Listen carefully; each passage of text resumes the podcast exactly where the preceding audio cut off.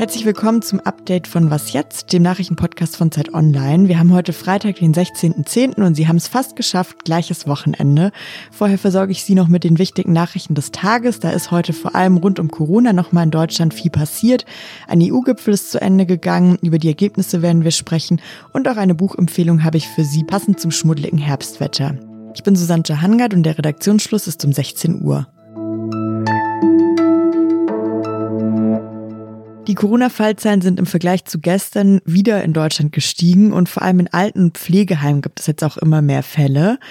Damit weitergegangen ist jetzt heute auch das Hin und Her, was man machen kann, um diese steigenden Fallzahlen noch irgendwie in den Griff zu bekommen.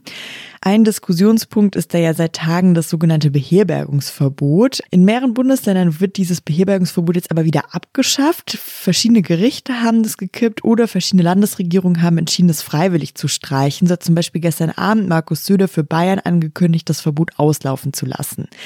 In anderen Bundesländern aber, es bleibt verwirrend, bleibt das Beherbergungsverbot weiterhin bestehen. In Hamburg zum Beispiel hat das Verwaltungsgericht einen Eilantrag dagegen abgelehnt. Die andere große Diskussion ist ja die Sperrstunde, die zum Beispiel in Berlin seit letztem Wochenende gilt.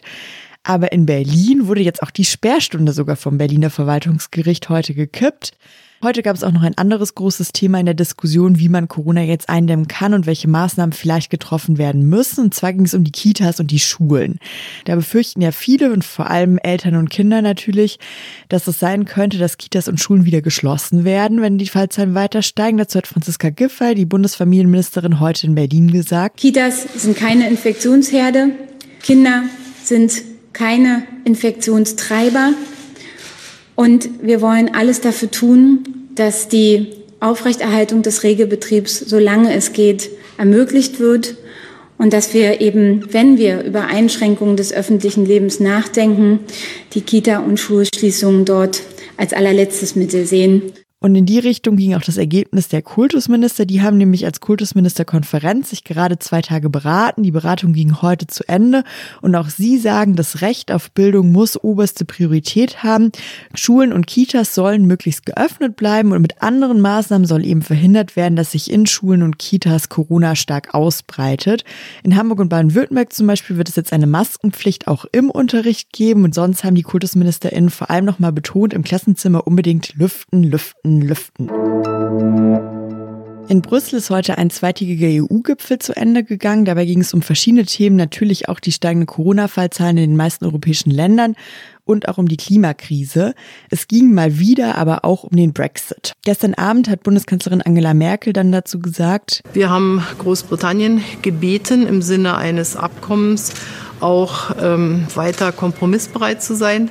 Das schließt natürlich ein, dass auch wir Kompromisse machen müssen. Jede Seite hat ihre roten Linien. Und in diesem Geist haben wir Michel Barnier gebeten, die Verhandlungen auch fortzusetzen. Heute in London meinte dann Boris Johnson wiederum, der Premier von Großbritannien, dass er mittlerweile mit einem harten Bruch rechnet und nicht damit, dass sich Großbritannien die EU noch auf einen Vertrag einigen können.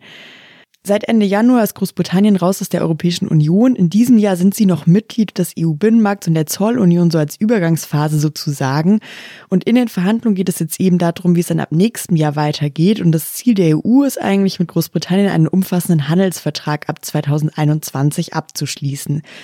Kommissionspräsidentin Ursula von der Leyen hat sich von der Ansage von Boris Johnson jetzt nicht besonders verunsichern lassen. Sie hat ziemlich schnell auf Twitter dann heute geantwortet. Das Verhandlungsteam der Europäischen Union wird nächste Woche trotzdem nach London fahren und die Verhandlungen intensivieren. Die EU glaubt also doch noch daran, dass eine Einigung möglich ist.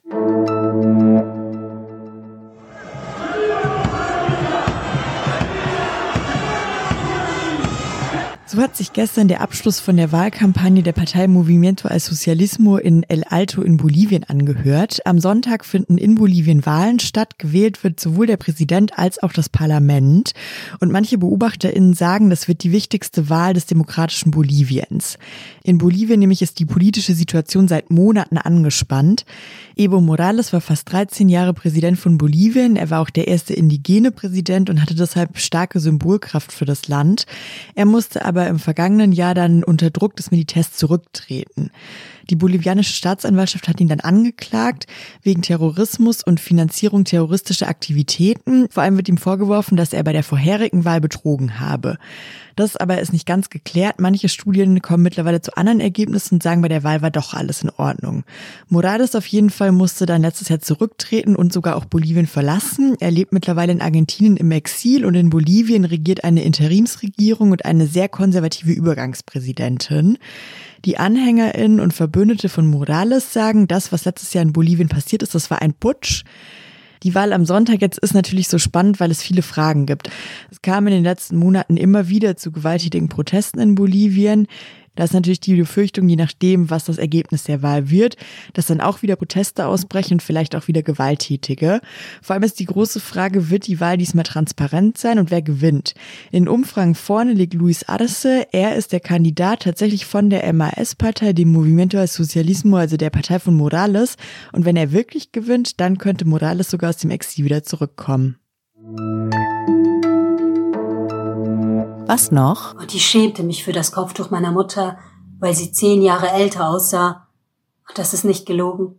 Ich schäme mich immer noch, weil Mutter nicht Stoff trägt, sondern Schlagzeilen. Das ist ein Ausschnitt aus einer Lesung, die man bei YouTube findet unter Lesen im Lockdown. Hallo, ich bin Caro Stocher. Ich lese heute aus meinem zweiten Roman vor, Im Bauch der Königin. Diesen Roman hat mir neulich eine gute Freundin ausgeliehen. Er ist im Frühjahr erschienen und wenn man das Buch das erste Mal in der Hand hält, dann ist man so ein bisschen verwirrt, weil man denkt, man sieht die Coverseite, man fängt an zu lesen, man dreht es aus Versehen um, denkt, hä, aber hier fängt das Buch ja auch an. Das ist ein Wendebuch, es sind zwei Geschichten, man kann es von beiden Seiten lesen. Die Geschichten sind über verschiedene Figuren und Ereignisse miteinander verknüpft und trotzdem stehen sie für sich selbst. Es geht in dem Buch um Jugendliche im Ruhrgebiet, die kurz vor ihrem Abi stehen und sich wie Jugendliche eben in dieser Phase fragen, was eigentlich mit ihrem Leben passieren soll, die Freundschaften erleben, vielleicht auch zum ersten Mal verliebt sind. Und weil fast alle Eltern dieser Jugendlichen nach Deutschland migriert sind, geht es auch viel um Identität und Heimat und die Frage, wo gehöre ich eigentlich hin? Ich habe das Buch auf jeden Fall in zwei Tagen weggelesen und bin meiner Freundin sehr dankbar fürs Ausleihen und für die Empfehlung. Und weil der Deutsche Wetterdienst heute vorausgesagt hat, dass das herbstliche Schmuddelwetter weiterhin nicht enden wird, ja, würde ich sagen, was kann man eigentlich Besseres machen, als sich ein gutes Buch zu holen und sich auf dem Sofa einzukuscheln? Ich kann ihn auf jeden Fall im Bauch der Königin ans Herz legen. Und in meiner Vorstellung beschließen wir beide Sprachen zu sprechen und immer dann zu wechseln, wenn uns die Wörter ausbleiben. Und wir träumen in Kurdeutsch, einer Sprache, die so nicht vorgesehen war, die 2587 nach Christus in den ersten offiziellen Dokumenten auftauchen wird. Das war's mit dem Update von Was jetzt für heute. Wenn Sie am Wochenende jetzt doch nicht so viel Lust bekommen haben zu lesen, sondern lieber weiter hören wollen, dann kann ich Ihnen noch die neue Folge von unserem Podcast Das Politikteil empfehlen. Die ist heute wieder erschienen und in dieser Woche geht's um die Grünen und vor allem die Frage, wie radikal darf die Partei sein oder wie radikal muss sie vielleicht auch sein, zum Beispiel wenn es um Klima geht und auch um Genderfragen. Darüber hat mein Kollege Robert Pausch, Redakteur im Politikressort der Zeit, mit Marc Brost und Tina Hildebrand gesprochen. Ich verabschiede mich für heute. Ich bin Susanne Hangard. Wenn Sie möchten, schreiben Sie uns wie immer gerne an wasjetzt.zeit.de.